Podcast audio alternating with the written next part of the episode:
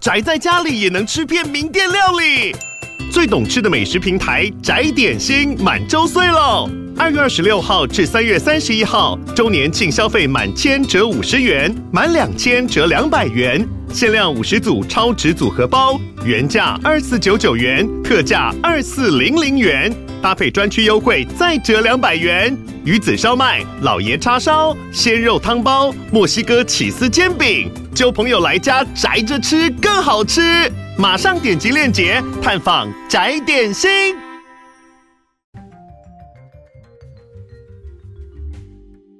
Hello and welcome back. Hello，大家好，欢迎回到世界忙什么的 World in Five Minutes。我是节目的主持人 Morris。那我们今天要聊到的这个新闻呢，要将我们的视角拉到我们的这个 South Asia，拉到南亚的部分。那我们过去其实报道过几次关于这个印度的各种新闻啦。包括印度跟呃巴基斯坦，还有印度跟这个中国的这个边界上有许多的争议，跟这个还呃持续不间断的这个冲突。那我们今天要来看到的是印度跟另外一个它的邻居，过去是极度呃非常友好关系的这个马尔地夫，在近期呢有着非常大的转变。那接下来会怎么演变呢？其实也是世界非常关注的。那我相信大家对马尔地夫可能有一个非常 introductory、非常基础的一个了解了。那很多人可能会知道马尔地夫是一个非常漂亮的这个度假胜地。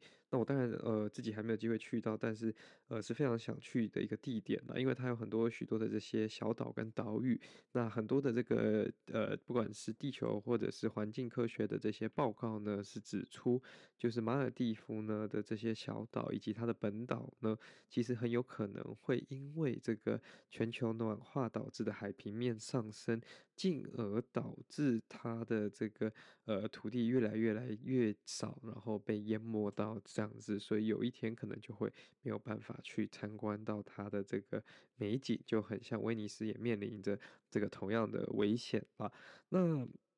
今天要来聊到的不是它这个海平面上升的问题，以及它有可能会消失。我们今天要来聊聊到的是马尔地夫跟印度的这个外交争执在持续的升级当中啊。那其实我过我刚刚提到，就是过去呢，马尔地夫跟印度呢其实是有一个非常 close 的 bonded relationship。那他们其实过去不管是在呃经济上、民生上跟嗯。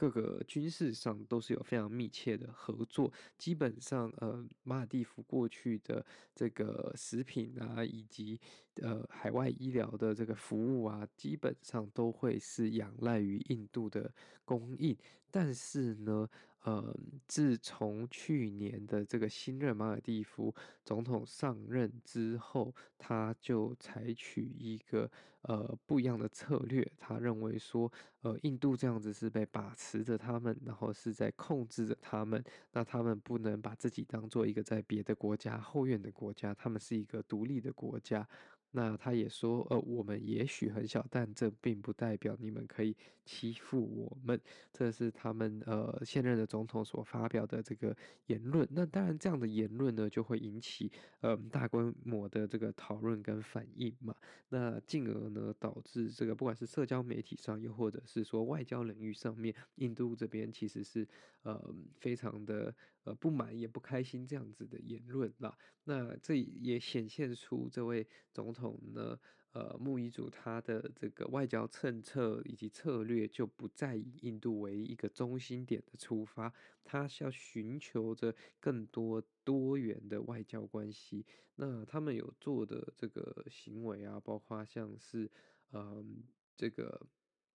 呃，diversify 他们的这个军事协助，或者是说军事 partner 选伙伴关系，那还有这个就是跟土耳其去呃建立一些这个经贸上跟食品上的进口了。但其实最呃是最这个 Pacific 最影响最大的呢，其实是因为马尔地夫毕竟它也是海岛，它还是在这个呃这个海域有这个。战略的价值，毕竟它的位置还是十分的重要了。那其实对这个印度以及其他的这个国家来说，嗯，虽然它小，可是如果能争取到这边的支持，跟争取到能在这边，呃，不管是驻军又或者是可以得到一些情报的话，是会非常呃有用的。那过去呢，其实呃。马尔地夫总共有大约，也就是过去马尔地夫就有印度的军人在那边了，到现在只剩八十几名军人。那呃，他们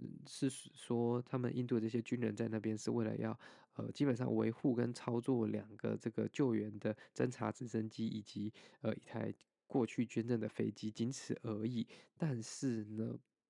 为什么会这么大幅度的减少？就是我刚刚所提到的这位新任上任的这个穆伊祖总统呢，他的其中一个总统竞选政见就是说让印度撤出这个马尔地夫，所以他已经在这个过去十一月到一月的这个过程当中，已经让许多的印度军队都返回到印度了。那基本上他们呃，目前呢，因为当然马尔地夫想要就这样。这有一个独立自主的一个模式，是可能是国家长卷发展可能是好的，可是他们当下目前就是没有呃这么足够的资源。如果发生天然灾害、发生呃医疗的这些需求的时候，他们还是需要去 rely on 去依赖这个印度所提供的这个呃服务跟救治啦。所以目前两国的官员也在讨论这个寻找可行的这个解决方案。让这个马尔地夫的人民避免会遇到，就是说需要医疗资源或人道救援的时候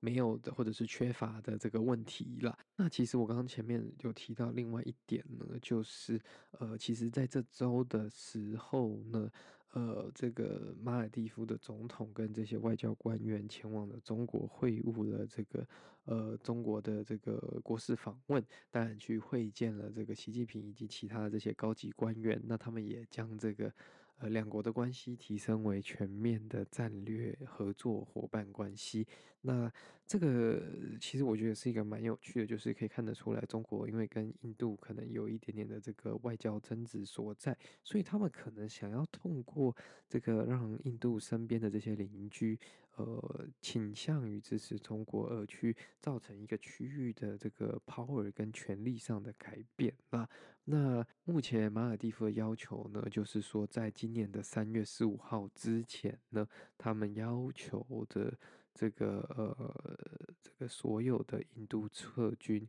都要完成。那基本上这样子，其实就是导致两国的关系基本上是跌到谷底了，因为连这个最基本的，呃，这个救援飞机跟这个过去捐赠的飞机，他们都现在都要求他们要离开，那基本上就是把最基础的都呃拿掉了，然后把最基本的这些互信也都把它。呃，destroy 掉了。那当然，我刚刚前面有提到，就是马尔地夫有想要推动这个食品从呃国海外进口以及海外医疗服务的多样化，然后因而去减少对呃印度的依赖了。但毕竟印度还是最近的，就有经济专家去指出说，你从土耳其进口食品。呃，你觉得真的是合理的吗？因为你这样子提高的价格跟呃负担，终最终还是消费者要来买单呢。那这个成本绝对是比不上你从隔壁印度进口食品的这个低廉嘛。那这个只会造成人民的生活更痛苦，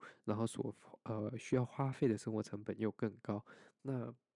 让要把这个符合国家医疗保险计划的这些马尔蒂夫人呢，让他们可以前往杜拜跟泰国接受医疗治疗。那这个我觉得我自己觉得就是更不可思议，因为如果是有紧急医疗需要后送的这个条件跟情况呢，那你要跑到泰国跟跑到杜拜，绝对是更长的这个航程，比起这个印度就在隔壁，那这样子其实就有可能造成这个呃，就是不可。